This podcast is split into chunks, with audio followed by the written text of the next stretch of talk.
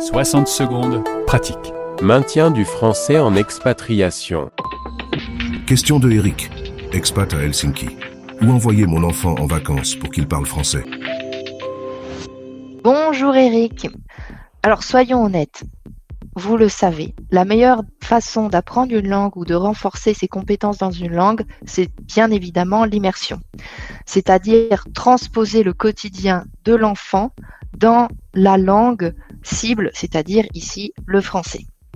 Donc comme vous le savez, moi, c'est Elodie par la mamie. Si j'ai appelé mon entreprise par la mamie, c'est bien parce que il est essentiel pour moi que les enfants parlent à mamie et donc partent en vacances chez papy, mamie en France ou avec quelqu'un de la famille. Donc ma première recommandation, mon premier conseil, ce serait d'envoyer les enfants une semaine, une semaine ou deux en vacances avec papy, mamie euh, pendant l'été ou avec quelqu'un de la famille en France ou dans le pays francophone euh, d'où vous venez.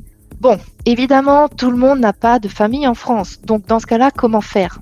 Eh bien, les colonies de vacances, c'est vraiment une super idée pour faire un séjour immersif où les enfants pourront soit euh, faire des activités sportives, des activités culturelles ou, ou, tout simplement passer du temps en France avec d'autres petits euh, Français francophones et ainsi améliorer leur français et leur niveau de langue. Je vais vous donner un exemple.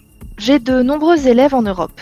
Il est donc très facile pour les papas-mamans de prendre la voiture, traverser la frontière, déposer les enfants en colonie de vacances pour une semaine ou deux semaines et euh, ainsi euh, profiter d'une expérience incroyable. N'oubliez pas que la France a aussi de nombreux territoires ultramarins qui permettent ce genre de séjour dans un cadre sûr et certifié. Donc par exemple, certains élèves qui sont aux États-Unis vont préférer aller en Guadeloupe ou à la Martinique pour des colonies de vacances sous les tropiques. Enfin dernièrement, n'oubliez pas qu'il existe aussi les associations Flammes ou des centres de langue ou encore des écoles bilingues françaises un peu partout dans le monde. Regardez si ces institutions de votre ville ou de votre région proposent des centres de loisirs immersifs en français pendant les vacances. C'est aussi une bonne idée et c'est une idée plus économique que de partir en France. Voilà, pour plus d'informations, n'hésitez pas à me contacter. C'était votre chronique Maintien du français en expatriation, présentée par Elodie Vincent de parlamamie.com. françaisdanslemonde.fr